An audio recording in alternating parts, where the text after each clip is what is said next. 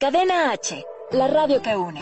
Desde Pedro Sainz de Baranda 139. Los Cipreses, Coyoacán, Ciudad de México. Las opiniones realizadas en el siguiente espacio son responsabilidad de quien las expresa. Cadena H Radio se deslinda de los comentarios o contenidos generados en el mismo.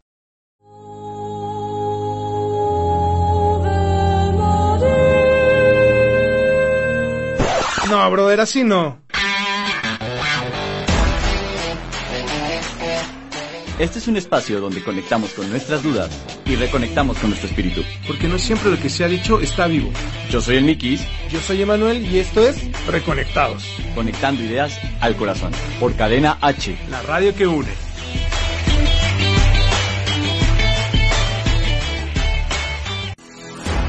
¿Qué tal amigos? ¿Cómo están? Ya estamos otra vez en un programa más de Reconectados. Oye, este, Mikey? ¿cómo, ¿Cómo- estás? Digo, cómo no sé tú, ¿Cómo pero estás? como que te agarra de, de desprevenido esto, ¿no? ¿Así? ¿De qué? No, des- No te- no te desprevenido. ¿Cómo estás, amigo? Sí, bien, bien. La verdad, este, igual sigo acoplándome un poco a esta, a esta situación. ¿Tú qué tal? ¿Cómo andas? ¿Cómo Pues te igual, va? amigo, fíjate que me, me sigo acoplando a esto del home office, a esto del home life, a esto del, del encierro por cuarentena. Y, y bueno, muy interesante, digo, a todos los que nos están escuchando, no sé cómo lo están viviendo, ahí déjenos sus comentarios, pero bueno, bienvenidos a un programa más de Reconectados a través de Cadena H Radio. Este, hoy vamos a hablar de un tema que la verdad me trae como, como vuelto loco, de hecho ayer estábamos platicando el Mickey y yo sobre él, en dos mensajes, claro. Porque han de saber que Mickey es así como lo ven, de tranquilo, de, de playero, así. Es la persona Ajá. más ocupada del universo. Algo, algo. Pues sí, tengo que aprovechar que estoy en mi casa, si no, siempre me la viviría de camisa. De camisa. Incluso, sí, incluso fíjate que me costó trabajo el, el acomodarme esto porque tuve que sacar ahora todas las playeras que ya no usaba. Ya no estaba usando ninguna playera, yo usaba pura camisa de lunes a viernes. Y ahora estoy usando todas mis playeras que ahí tenía abandonadas en un rincón. Sí, sí, pero estoy aprovechando eso. Esa parte me gusta de, de trabajar en casa. Que puedo estar un poco más relax. No sé si has visto los memes y, y todos estos videos que hay por ahí de, de ahora con, con esta de las reuniones a través de, de las aplicaciones, ya sabes, como Zoom, Skype y todas estas. Que estás en la reunión, ¿no? O está la Ajá. persona en la reunión y pues como claro, tiene una vida, pues se atraviesa aquí el gato o lo, o lo agarran en el baño, ¿no? Así Sí, ¿eh? pasando un día. Sí, sí, sí. Eso, eso yo creo que es lo más complicado, el, el ocultar el ambiente familiar en esta parte empresarial o el contacto empresarial en ese sentido. Sí, pero pues casi siempre omito el mostrar mi cara. Entonces por eso me ves de playera y todo. Solo es puro, puro audio. Bueno, a ver, cuéntanos un poquito, ¿qué vamos a platicar hoy? Hoy vamos a hablar de, a ver, como haciendo un tracking en el programa, ¿no? Eh, nuestro- este es nuestro cuarto programa, si no estoy mal. Entonces, en el primer Sí. programa vimos quiénes somos, ¿no? O sea, como para ir viendo. En el segundo programa estuvimos viendo el miedo. En este tercer programa estamos hablando de... Bueno, más bien en el tercer programa estuvimos hablando del pánico. Y en, el- en este cuarto programa creo que tienes un, un- tema que, que me pareció muy interesante sobre el poder. Algo que, algo que quiero como darles un, una línea de, de qué está pasando en Reconectados. Estamos trabajando a través de temporadas. Entonces, en esta primera temporada vamos a estar tomando varios temas y vamos a estar trabajando pues algunas como líneas porque en la siguiente temporada vamos a traer invitados especiales que el Mickey nos está ayudando a pensar quiénes van a ser y cómo van a ser. Sí, sí, sí, porque, porque habrá temas que se salgan de, de nuestro contexto. Y no hay nada como hablar un tema desde lo vivido, desde lo que sabemos, desde lo que estudiamos, ¿no? Entonces es, a veces es necesario encontrar y, y compartir el conocimiento y, y también absorber el conocimiento de personas que saben mucho más que nosotros de ciertos temas. Entonces, esa es, esa es la meta para la siguiente temporada. Pero esta temporada, pues vamos a plantear y vamos a sembrar las semillas de, de preguntas, de cuestiones, de, de pilares que marquen el, el camino hacia esa otra, hacia otra, otra temporada y que podamos, eh, a partir de lo que estemos discutiendo acá, tener un, una guía, ¿no? Para esta, esta otra temporada que viene. Exactamente. Entonces, en, en este, en este programa, cuarto programa, eh, vamos a hablar del poder y un poquito, como decíamos, haciendo este tracking, ¿no? O sea, primero vimos quiénes éramos, definimos como había algún piso de cómo podemos identificar de dónde nace tu esencia, este, cómo es que pues realmente a veces no somos lo que somos, ¿no? Porque pues al final te vas poniendo ciertas eh, etiquetas o ciertas, en, en, la Biblia los que veíamos como las hojas de higuera, ¿no? Te vas poniendo como estas, estas estampas de quién eres para poder proyectar algo, pero que en realidad no eres, ¿no? Y entonces te empiezas a vender una idea de quién deberías de ser y quién deberías de proyectar así afuera, cuando pues en realidad no eres eso, no te sientes cómodo con eso, como diría Javi Noble, esto ya está muy mal, regresando para mi casa. Exactamente. Este, y entonces eso pasa, fíjate que esa película de Javi Noble es muy interesante, porque justo proyecta es, es una persona que se hizo quien en realidad su esencia no es, pero porque el medio lo, lo, lo llevó a, a, convertirse en este, en este high noble, ¿no? Pero que al final cuando él se quita todas estas etiquetas Ajá. y se conecta con, con, su esencia, ¿no? Realmente puede ser quien es, ¿no? Y empieza a, trabajar toda una personalidad diferente, ¿no? Que es su verdadera personalidad.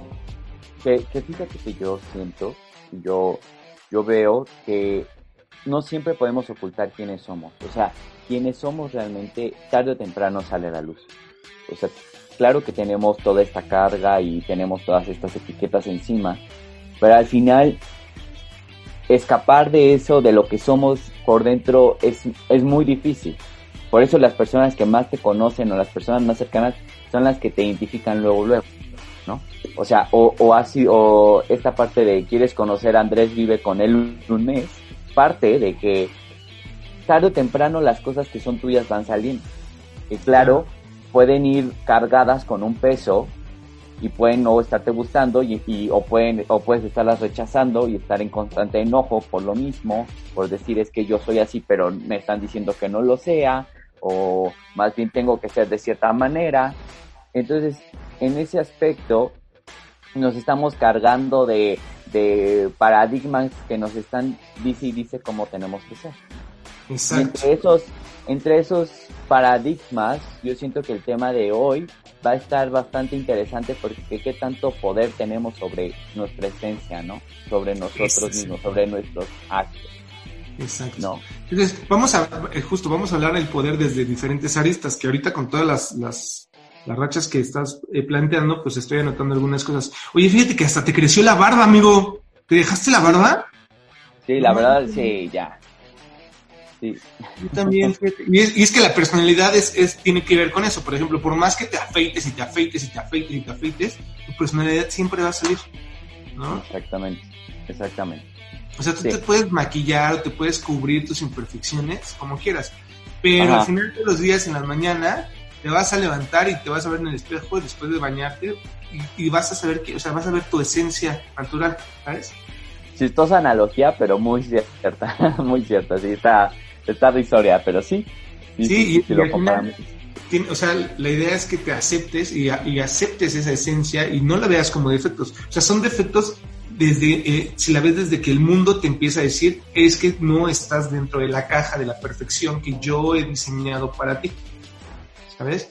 Pero cuando claro. tú empiezas, ajá, cuando tú te empiezas a salir y dices, uy, pues así me encanta, ¿no? O sea, pues ya de pronto así, uh -huh. desde es bien interesante, porque las personas que marcan tendencia son las que se aceptan como son y después se convierten en tendencia. Porque siempre estamos en, en búsqueda de esa seguridad, Emanuel. Siempre queremos sentirnos seguros. Entonces, una persona que se acepta tiene esa seguridad, tiene ese poder sobre sí mismo. Ya, y ansíamos eso, solo que lo identificamos de formas diferentes. Creemos que la, la, seguridad parte de lo que él trae puesto, o cómo viste, o qué hace, o qué luce, cuando en realidad la seguridad viene de algo interno. ¿no? Las personas que marcan tendencia la marcan porque están seguras de sí mismas, no de lo que traen o de lo que es por fuera. No es de la imagen que proyecta, sino de lo que traen por dentro. ¿no? Lo que okay. está dentro se proyecta y eso es lo que nos atrapa y nos encanta. Por eso, una persona que es segura de sí misma en una fotografía luego llega a lucir muy bien, porque es algo muy natural. Una persona que desde el instante que dice, ándale, exacto, pero desde el instante que dice, oye, es que me voy a ver mal, no, es que no me va a gustar, empieza a hacer caras, gestos, sonrisas falsas. Lo falso, lo que no es, no atrae, afea, oscurece, opaca. Todo, si, si realmente tuviéramos esta convicción dentro de nosotros que eh, somos perfectos tal y como somos y, lo proyectamos eso, eso es lo que atraparía, eso es lo que marcaría la tendencia. Todos tenemos la capacidad de marcar una tendencia, ¿no? El hecho es, es la, la motivación que parte de ello. Si tú estás con la motivación de que nada más quieres marcar tendencia porque sí, pues tristemente no siento que lo logres tanto como una persona que simplemente hace las cosas porque le gusta, porque le agrada a pesar de que muchas veces recibe críticas y hay muchas cosas detrás. No siempre las personas que marcan tendencia van a recibir aplausos o van a decir, wow, ¿no? Qué padre. Normalmente son criticadas, son juzgadas, son señaladas y hay, y hay de todo, tanto quien acepta y dice, wow, está padrísimo lo que trae, como gente que dice, guácala, qué asco, o, qué tonto, o toda esta burla que hay detrás, ¿no? Claro, y hasta crucificados, ¿no? Por ahí tenemos un ejemplo. exactamente, exactamente. Qué, qué, buen ejemplo utilizaste. Hasta crucificados. Entonces, bien, Emanuel, guíanos un poquito sobre esta parte, sobre este tema que vamos a estar tocando, el poder. Bueno, sí, justo el poder. Entonces, a ver, vamos a ver varias, varias cositas, ¿no? Entonces, fíjate que ahorita con lo que dijiste, me, me, gusta mucho cómo vas aterrizando las cosas. O sea, tenemos el, el, el tema de la seguridad. Entonces, justo me gustaría platicar contigo sobre, a ver, quiénes somos y cómo ese quiénes somos te empieza a proyectar una seguridad, ¿sí? Ahora, en, el programa Sandwich, o sea, en, Miedo y en Pánico, veíamos que, que nosotros empezamos a tener miedo y pánico cuando, ¿qué?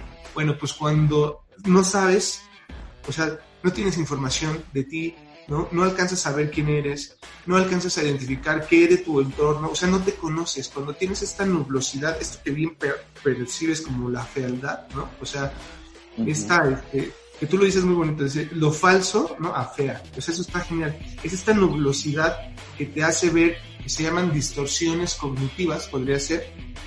No sé si has escuchado de ese término. No, no, no, no, no lo he Ajá.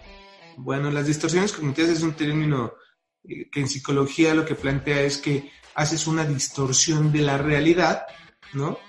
Eh, por ejemplo, derivada de las situaciones. Por ejemplo, si yo ahorita te digo, este, bueno, güey, sale, nos vemos mañana, gracias. ¿Qué pensarías? O si ahorita me dijeras así, bueno, adiós. Sí, adiós, güey, ya nos vemos mañana, o bueno, ya luego, bye, cuelgo. Y ya tú no, lo pues pues un desinterés y un qué mala onda, ¿no? Que me deje ti abandonar. Ah, exacto. O puede ser, este, o puede ser que no, pues se enojó, ¿no? O, algo pensó y dije algo mal, ¿no? Entonces, bueno, pongamos a ver varios, varios casos derivados de esta reacción. Entonces podría ser una puta que, qué mala onda, ¿no? Se fue. La otra es, este, se enojó, ¿no? Este, a lo mejor dije un comentario mal, sí, seguro ya le empecé a caer mal y entonces por eso pues ya no quiere estar platicando conmigo, ¿no? Por ejemplo, la otra vez que te mandaba un mensaje, no, pues me abandonas toda la vida y así. sí. Ya me abandono porque yo no le hago caso, ¿no? Entonces, a ver, ¿qué es el que más se te ocurre? Mande, mande, es que te perdí ahí. ¿Qué más se te ocurre a ti? ¿Qué más se me ocurre? Que podría estar pensando cuando tú te vas. Ajá, así que te diga, no, pues sabes qué, bye, vámonos pues, pues sí, que te enojaste, tal, vez te ocurrió una emergencia, tal vez, este, no sé, eh, pasó algo que, que hayas tenido la necesidad de correr, o sea, pueden ser mil y un factores. Lo que aquí he aprendido es algo personal, es que nunca se debe suponer. O sea, no, no, una, no me puedo estar culpando de tus reacciones, ¿no? Tus actos son tu responsabilidad y, tu, forma de interpretar las situaciones en tu responsabilidad. Yo voy, yo voy a tratar de ser lo mayor claro posible, lo más respetuoso posible, lo, o sea, pero al final como tú lo interpretes es tu responsabilidad. Entonces yo me, yo me despego de esa parte, pero... Esto tiene que ver con las, con las distorsiones cognitivas, como bien lo planteas. Entonces la onda está así. O sea, si tú, bueno, como lo, lo veíamos en, en, los primeros programas, ¿no? Derivado de lo que tú tengas en tu mente, ¿no? De lo que tú tengas aquí alojado en tu memoria, con el proceso cognitivo que la otra vez platicábamos, que entra una acción, tú la percibes, la interpretas, la generas en una emoción, sentimiento y luego se va a una acción, así funcionan las distorsiones cognitivas. Entonces, derivado de lo que de las vivencias que tú hayas tenido, vas a hacer una interpretación de la realidad que puede llevarte a una distorsión. Es decir, por ejemplo, victimización. Una distorsión es la victimización y tendría que ser como, no, pues es que a mí siempre me pasa esto, nunca le caigo bien a nada, pues que la pesto, ¿por qué? ¿Sabes? Entonces empieza a ser una distorsión de la realidad. Otra es, si yo estoy mal, siempre estoy mal, entonces empieza a ser los, los temporales, los siempre y los nunca, ¿no? Entonces, hay, bueno, les voy a, les voy a postear ahí en, nuestra página de Reconectados. Reconecta 2 oficial. Las 10 distorsiones cognitivas, que hay un flyer que me gusta mucho de, que le he aprendido bastante a eso, de Homero Simpson haciendo sus distorsiones cognitivas, ¿no? Hay uno de dependencia y bueno, hay varias. Y entonces, como estas dependencias, estas, bueno, estas distorsiones cognitivas no nos permiten ¿no? identificar, o sea, hacer esta, esta falsedad, y como bien decías, la falsedad afea. Entonces, tenemos este, este punto que va generando paradigmas en nuestras propias vidas, ¿sabes? Y de ahí empezamos a tener miedo sobre nosotros para llevarnos al pánico. Veíamos la vez anterior que sí, que el pánico y el miedo se pueden resolver a través de enfrentarlos, conocerlos, entonces saber por qué trabajarlos y, irlos disolviendo, ¿no? Pero a través de la conciencia del por qué, del para qué, de hacerlos conscientes y empezar a, a cuestionarte, ¿no? Porque en la medida de que te cuestiones vas a tener luz, ¿no? Vas a tener eh, verdad en tu vida y bueno, pues la verdad nos hace libres, ¿no? Entonces, eso es un poco de la idea de sacarnos esos miedos. Entonces, una vez que empieces a conocerte, empiezas a vivir una cosa que se llama el empoderamiento, que muchas personas lo visualizan o, he escuchado tendencias de visualizar el empoderamiento como algo negativo, ¿sabes? hay una frase que es la vieja empoderada, ¿no? Ok. O el tut, ¿no? Que se siente muy tut, ¿no? Y entonces eh, se visualiza el empoderamiento, como tú dices, una extremada seguridad que genera probablemente envidia y entonces esto te puede derivar en ver a una persona a través de tus distorsiones como egocentrista. O narcisista, ¿no? O narcisista. Que, también he escuchado sí he escuchado eh, como ciertas críticas referente al empoderamiento relacionado al narcisismo que no hay que caer en, esos límites de, el otro extremo de la inseguridad. Pero fíjate que yo siempre, siempre he, relacionado el tema de empoderamiento con algo muy positivo. Empoderarse creo que es una palabra bien poderosa y que implica muchas cosas. Una, una de las situaciones que más necesitas para enfrentar situaciones de peligro, situaciones complicadas y difíciles, es esta parte de empoderarse. Exacto. Esta parte de, me, me, pongo en mí mismo y a partir de ahí empiezo a buscar las soluciones y las cosas. Una persona empoderada es una persona que es activa en la vida, que dice, a ver, ¿qué voy a hacer? ¿Qué necesito hacer? ¿Qué, cómo, ¿Cómo me muevo y cómo me manejo en pro de una solución a un problema? o en pro de la de mi vida, ¿no? ¿Cómo me Una persona. Pero para eso necesitas tener seguridad, ¿no? Y entonces, a ver, algo que me gustaría plantear contigo es, ¿tú cómo visualizas o para ti qué es la seguridad? La seguridad es una certeza de, de quién o de qué estamos tratando o, o siendo. En este caso, aterrizándolo a la parte de seguridad personal, pues es esta, esta certeza de quién soy, tanto en mis puntos fuertes como en mis puntos débiles, y empiezo desde ahí a tomar acción en ciertas situaciones, con una seguridad. ¿no? Ok, entonces tomas acción sobre unas situaciones. Fíjate, te voy a plantear este escenario. ¿Qué pasa cuando hay personas? A ver, vamos a definir también el, el, poder se va, como tú dices, o sea, están los miedos, ¿no? De hecho está esta, esta nulosidad de no saber quién es, rompes esa nulosidad de quién es, empiezas a conocer tus miedos, rompes esos miedos, empiezas a, después de que empiezas a romper los miedos, entra una cosa que se llama el autoperdón, ¿no? Empiezas a, a, conocer qué es el amor propio y entonces tiene una tendencia hacia empezar a ser seguro, ¿no?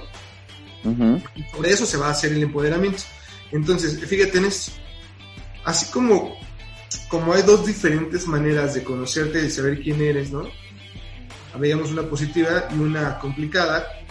Una positiva es este, realmente conocer tus habilidades y, tus debilidades. No me gusta llamarle debilidades, pero porque pues al final no son debilidades, simplemente pues piensas las cosas de manera diferente, ¿no? Ok, pongámoslo así.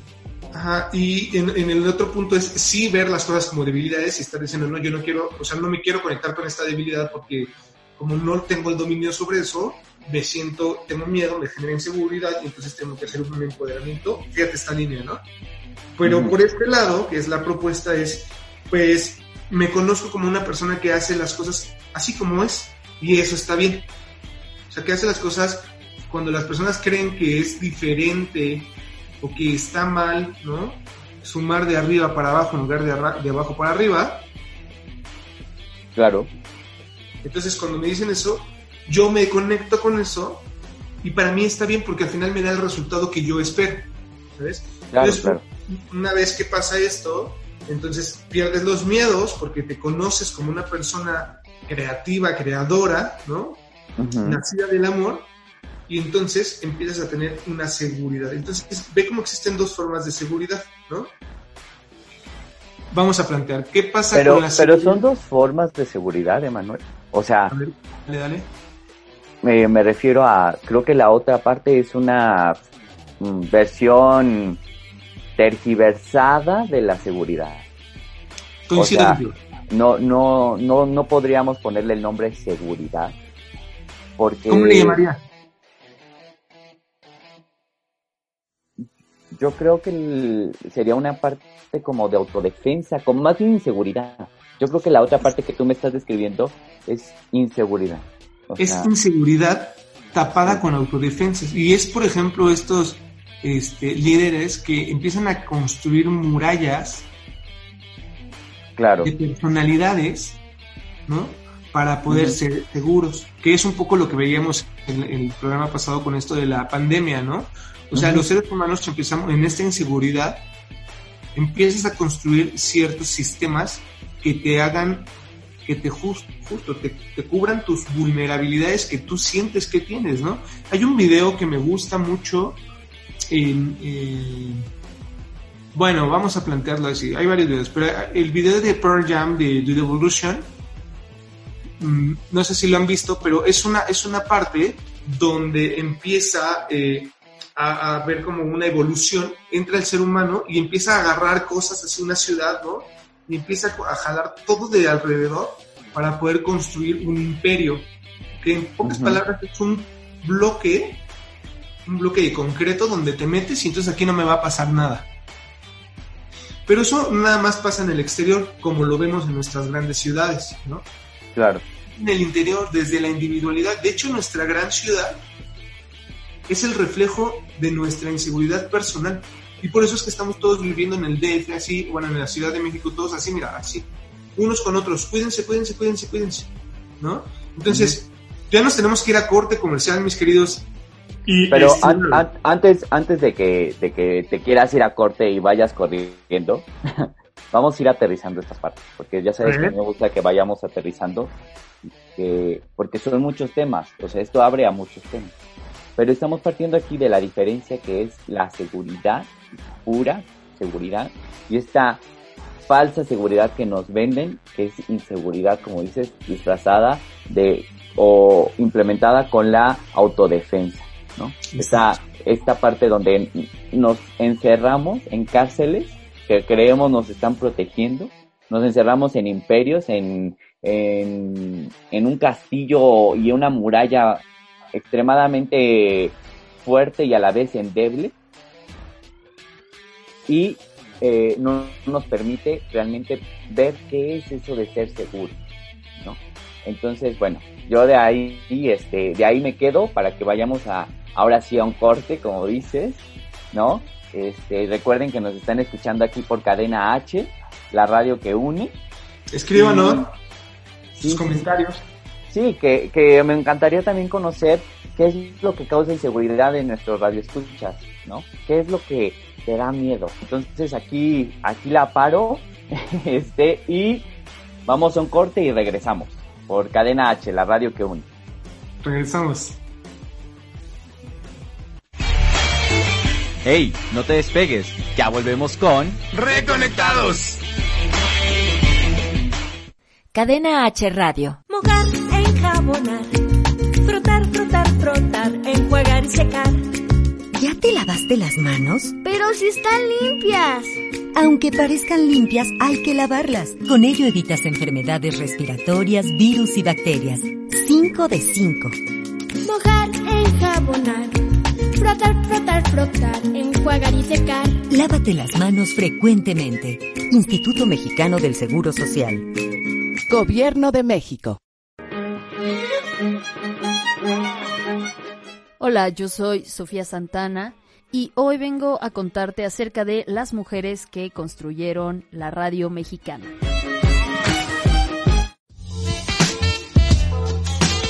Una de las mujeres que consolidó la radiodifusión en México fue María Luisa Ros Landa. Oriunda de Tulancingo Hidalgo, es considerada una de las primeras periodistas al trabajar primero como redactora en el periódico El Imparcial y El Mundo Ilustrado en 1903 posteriormente en el Universal hasta convertirse en directora del Universal Ilustrado en 1910.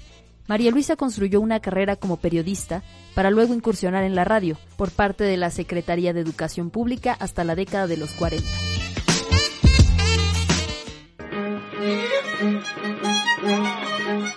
Yo soy Sofía Santana, escúchame por Cadena H, la radio que une.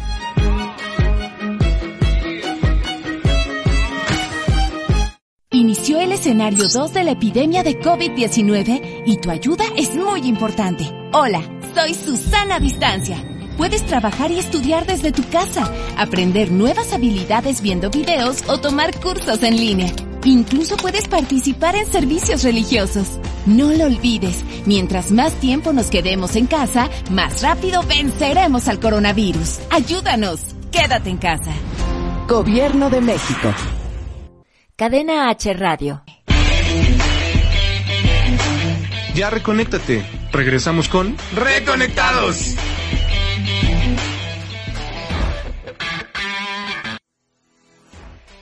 Bueno amigos, ya estamos de regreso otra vez, ¿no?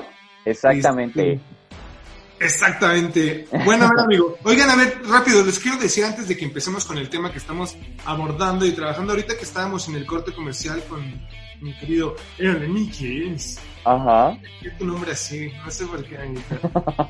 este, bueno, vamos a hacer esto. A ver, lo que les comentamos, la primera temporada es de los temas de dudas que se van a ir platicando después en la segunda temporada con nuestros amigos expertos. O sea, pero tenemos expertos locos, ¿eh? O sea, tenemos expertos así. Tenemos teólogos de la comunidad teológica, tenemos este. Vamos a ver si podemos eh, a traer a, la, a una directora que está ahorita en el Centro de Investigación del Sueño, ¿no? Ayer estaba dando una plática ella y, y, me pareció muy interesante, entonces creo que la vamos a poder jalar al programa. Este, al, algunos, este, hasta algunos pastores, ¿no? Este, a ver si podemos traer a gente musulmanes y así. Bueno, ya, ya tenemos. Ya, ya, ya estás yéndote a. Ya se está sí, cociendo sí, esto. Sí, sí, claro. Pero bueno. esta temporada, creo, bajo, bajo lo que el, el jefe Mickey nos, nos diga, y si es que tenemos autorización para decirlo, este va a ser de 13 capítulos, ¿no? Este, y por ejemplo, este del poder, pues, o sea, lo vamos a ir fragmentando, ¿no? Ahorita vamos a, este, vamos a hablar del empoderamiento, ¿no? A ver, cuéntanos, la siguiente semana, eh, ajá, la siguiente semana hablaremos del poder, pues ya a lo mejor el poder ensimismado, el poder divino. A ver, cuéntanos un poquito, Mikis, cómo lo estás resolviendo para que nuestros queridos radioescuchas lo entiendan. Pues es que lo que te comentaba, lo que te comentaba es el poder lo podemos ver desde muchas aristas. Ahorita lo estamos aterrizando a esta seguridad, lo estamos aterrizando este empoderamiento, a esta parte personal. Pero el poder a veces hay gente que tiene poder sobre nosotros.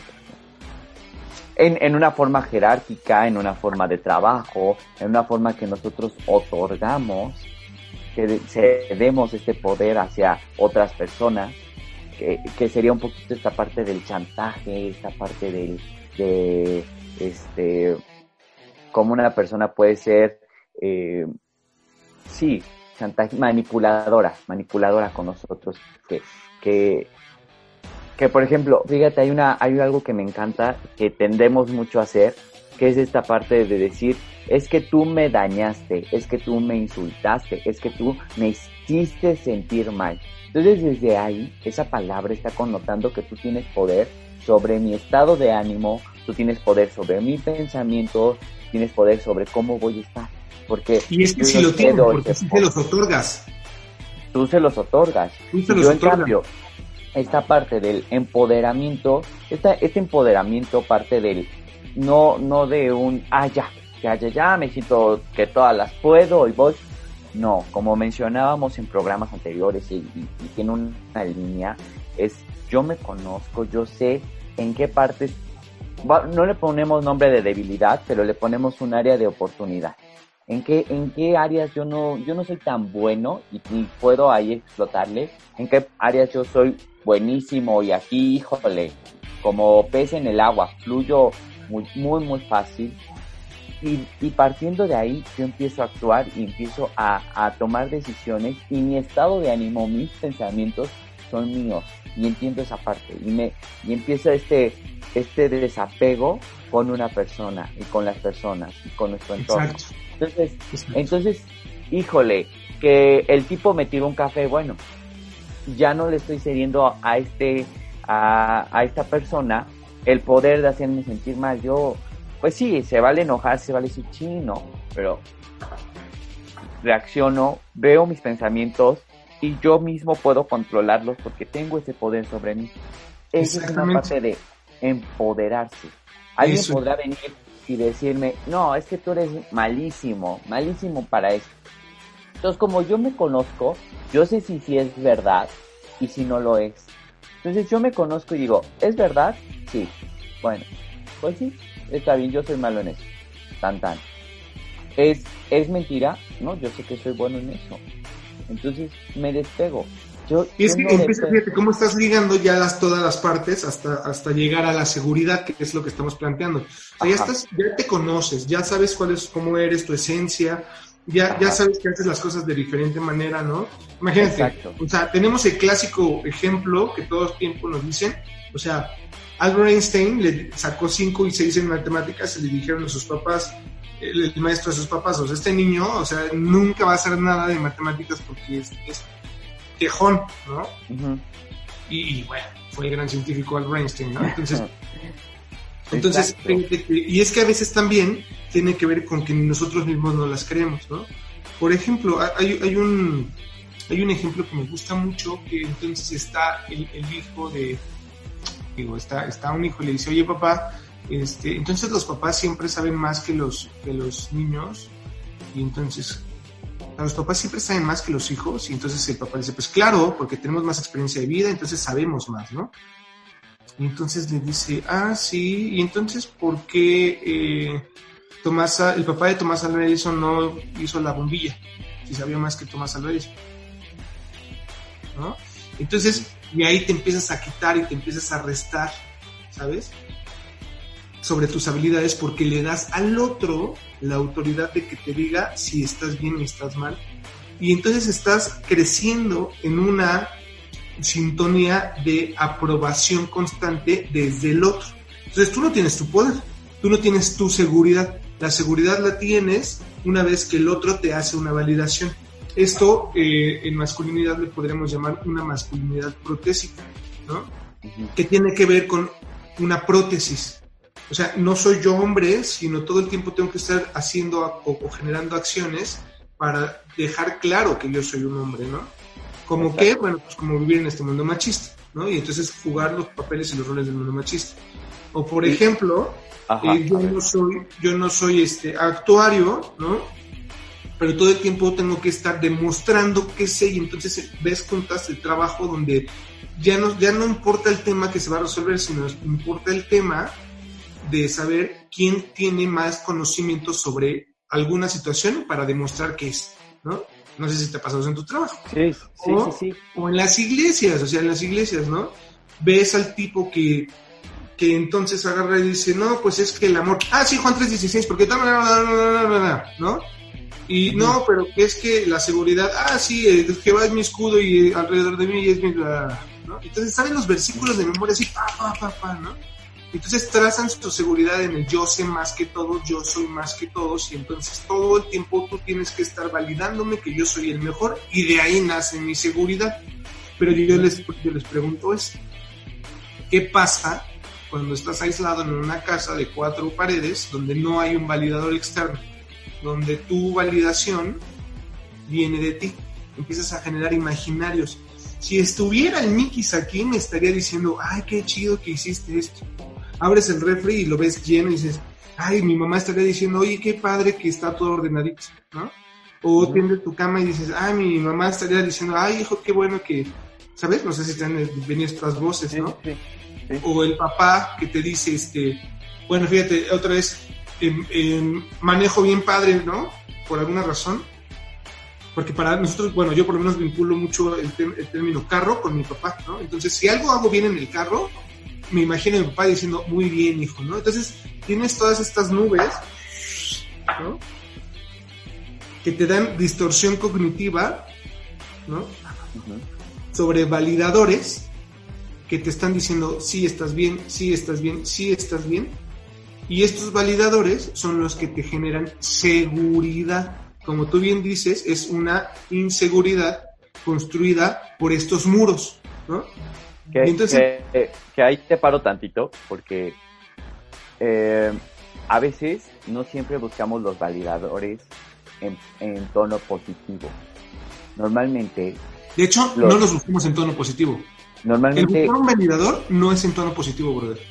Pero, pero normalmente buscamos el sí, ya me hubieran dicho esto, sí, ya me hubieran dicho aquello. Por ejemplo, habrá una persona que crea, es que yo sé muchas cosas, tengo que expresarlas porque la gente cree que yo sé muchas cosas o yo estoy diciendo sé muchas cosas y, se quedan en el parte de ya no voy a aprender más. Ya no voy a escuchar a una persona que yo creo que no sabe y de la misma forma que yo. Nos cerramos a estas partes de no aprendo otras cosas, no veo otras cosas, que son las consecuencias que trae esta inseguridad. Cuando cuando no tenemos la seguridad de, saber hasta dónde nosotros realmente conocemos y sabemos, nos cerramos y, cerramos nuestra mente y nuestra forma de ser. Pero es que eso es lo que a mí me complica y esto es lo que, lo que le quiero proponer. Lo primero que tienes que saber es que no tienes que saberlo. Exacto. Lo segundo que tienes que saber es que no tienes que saberlo ni controlar porque no está en tus manos. El universo contigo o sin ti va a seguir haciendo lo mismo. Y esto genera una nostalgia en el ser humano, brother. ¿eh? O sea, genera un tema donde dices, entonces no soy necesario.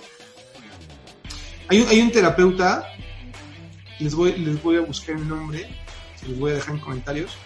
Hay un terapeuta que dice, uno de los terapeutas más famosos, que cuando cuando entra, entras por primera vez en, terapia con él, te pregunta, ¿por qué, no te has, ¿por qué no te has suicidado? Ah, sí, ¿por qué no te has suicidado?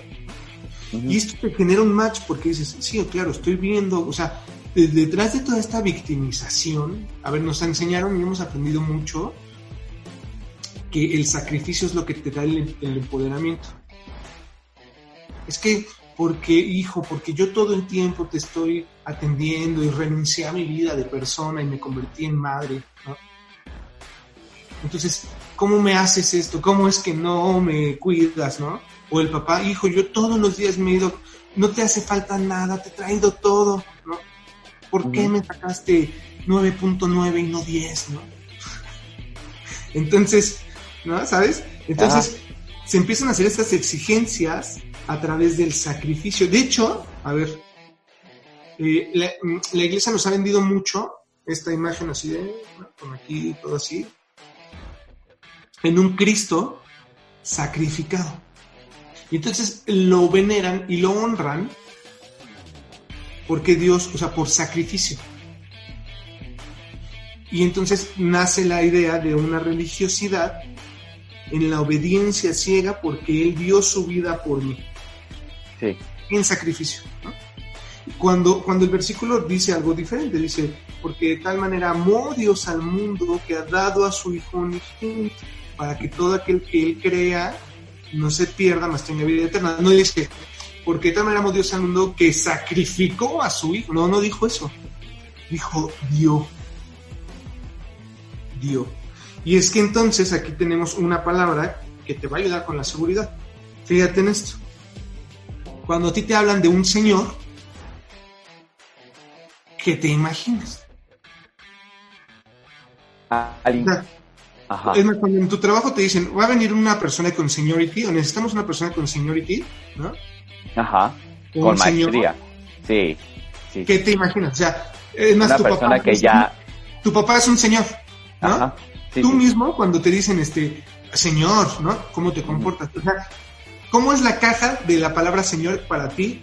Porque estoy seguro que es para muchos así. Cuéntame. una, una persona que sabe mucho, una persona que tiene experiencia, yo creo que esa es la, la palabra clave con la que la relaciono, con experiencia, que no vas a, a discutir con esta persona, no vas a, a, a- a cuestionar o dudar tanto de lo que viene a decirte esta persona porque es un señor, ¿no? Un señor es alguien que ya tiene experiencia, sabiduría, que, la, que sabe, ¿no? Eso es lo que yo, yo planteo en mi mente cuando me dicen la palabra señor. Sí, sí, seguro, de hecho lo, lo ves como alguien seguro, con alguien con mucho poder, que tiene autoridad y que te viene a decir, tienes que hacer esto porque yo sé que así lo tienes que hacer. Entonces en la película del Rey León, brother, ¿no? Eh, esto le pasa a Simba. Ujú. Quiere ser un señor. ¿Por qué? Porque quiere ser un rey, ¿no? Y quiere, justo está en la roca del rey así, con su papá al lado, ¿no? Más grande. Así.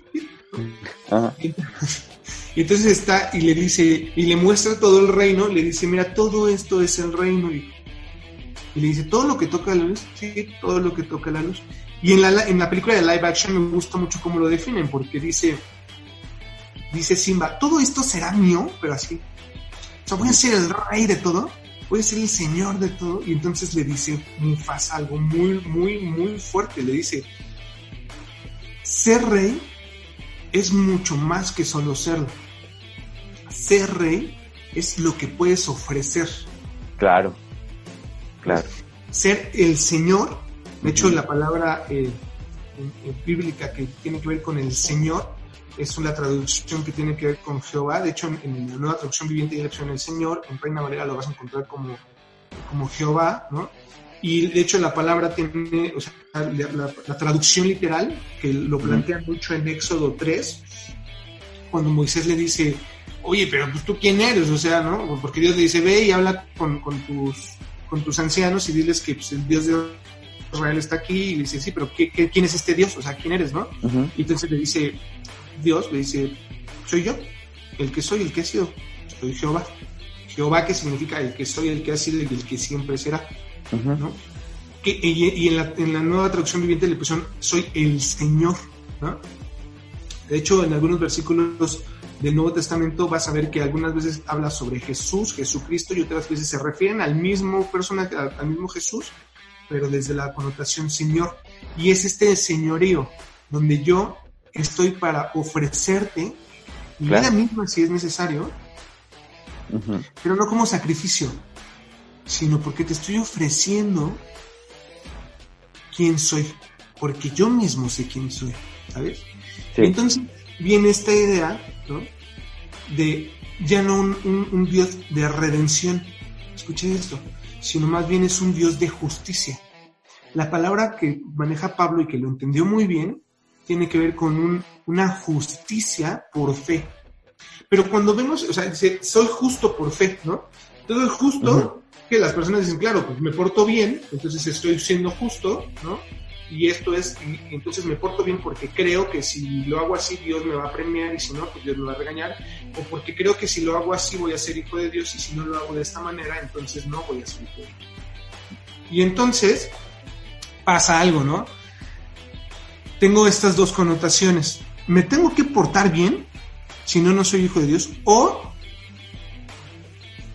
cómo puedo alcanzar la justicia, ¿no? a través de saber quién soy. Y entonces aquí viene la esfera, y esta es la principal esfera.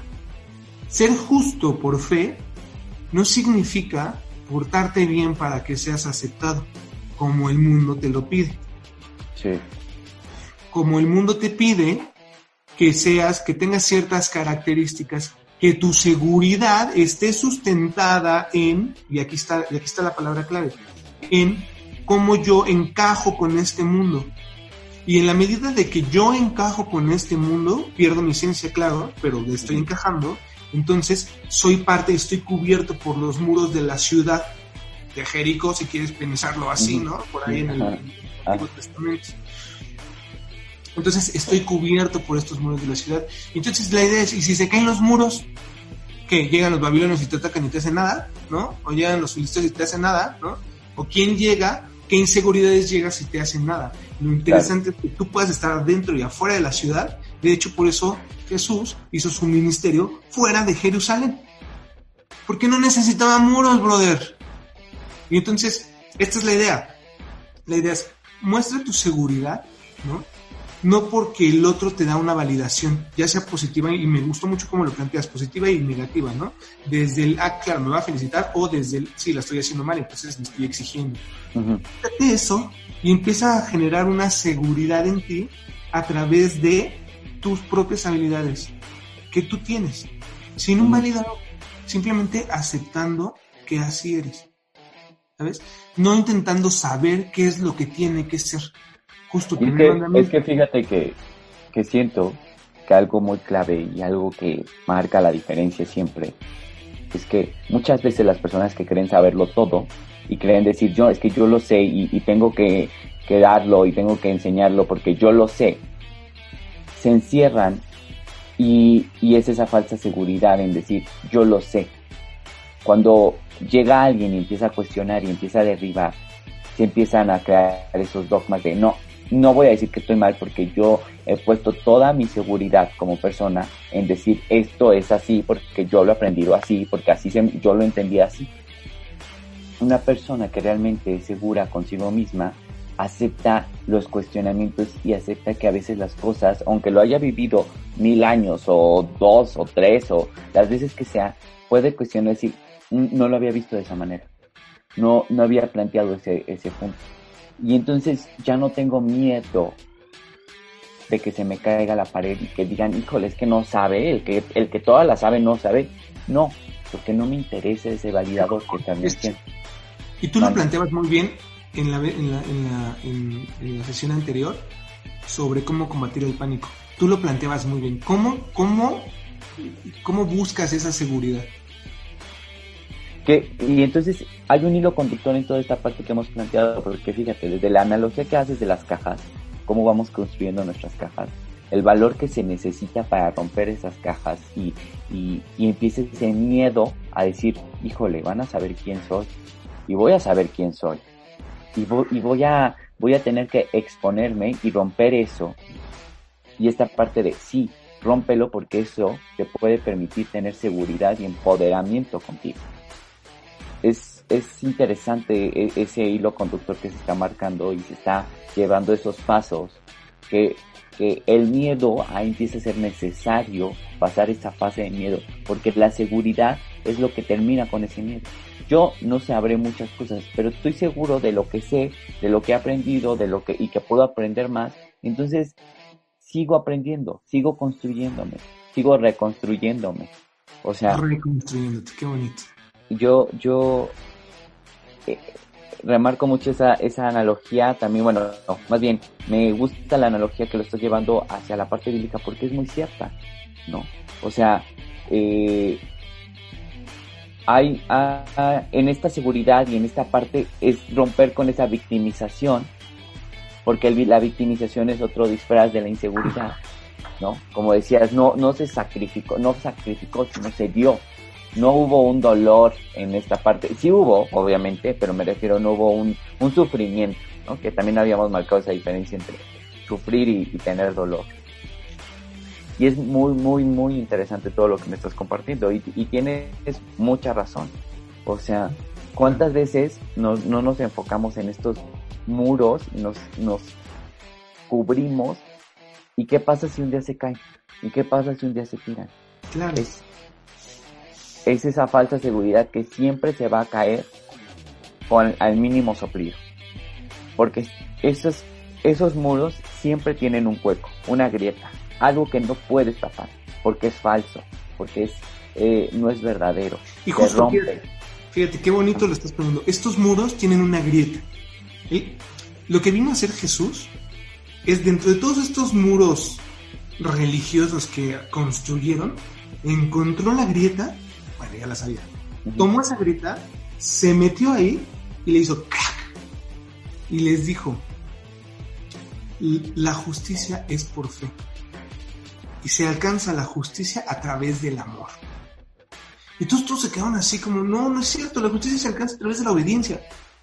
Obedece los mandamientos, pero a través del amor. Exacto. A través del amor. A través del amor. Creo que tenemos que empezar, bueno, a ver, cuando te preguntaba el cómo, tú lo planteabas la vez anterior que decía que tiene que ver con fe. Y es que tiene que ver con fe y en fe en ti mismo, pero en fe en ti mismo, fíjate, y, en el, y cómo el poder creador está dentro de ti y se conectan siendo uno y tú uno con el universo, con el todo, ¿sabes? Con Dios, con Dios mismo. Entonces, cuando tú tienes fe en que este poder creador está en ti, que este poder del amor incondicional, incondicional, no condicionado, incondicional, nos cuesta mucho trabajo entender la incondicionalidad, está dentro de ti, así, girando en un solo eje, entonces puedes sentarte y decir, yo ya he pasado un buen de cosas. Pas- Pasé mi niñez y estoy vivo. O sea, vemos la niñez como algo así como, ah, sí, ajá, la niñez es el momento más vulnerable de tu vida. Y, o sea, nací. O sea, me dieron a luz, a ver. Pero- llegué al mundo. ¿Sabes? O sea, todos los milagros que has tenido en tu vida, o sea, o sea, tengo tanta edad, no me ha pasado, o sea, estoy aquí, ¿no? Pero yo creo, y te invito, Emanuel, a que, a que descubramos esta parte en, en otro programa. O sea, en el siguiente programa vamos, vamos a, a, a platicar sobre esta, esta parte de cómo la fe y cómo el amor Ya me dejaste ayudar. con todo esto. Sí, yo sé, yo sé, pero mira, veámoslo el siguiente programa de cómo esto puede construir el empoderamiento necesario para poder acabar con estos miedos y esta inseguridad.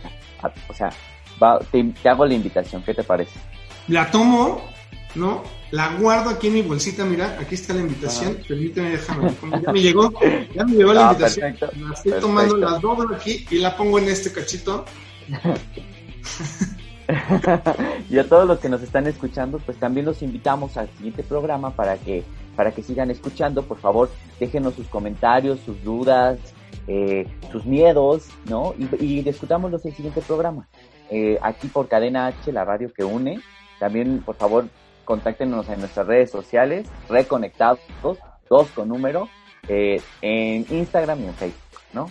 Claro, ¿Algo más pusimos ahí en, pusimos ahí en, en Facebook un link para que si le dan clic ahí en la página de Reconectados nos puedan mandar un WhatsApp y podamos saber todo lo que ustedes quieren este, compartirnos. Muchas gracias por escucharnos, amigo Miki. Muchas gracias, Gracias. por conectarte. Hace todo el esfuerzo Gracias. que haces para estar aquí. Muchas No, gracias. Que Dios te bendiga, que Dios me los bendiga a todos.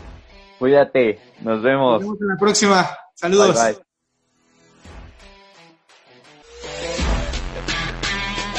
Muchas gracias por escucharnos mm, rebeldes, Reencontrados, redimidos, resueltos, restaurados, renacidos, repensados. revolucionarios, reconectados. Cadena H, la radio que une. Desde Pedro Sainz de Baranda 139, Los Cipreses, Coyoacán, Ciudad de México.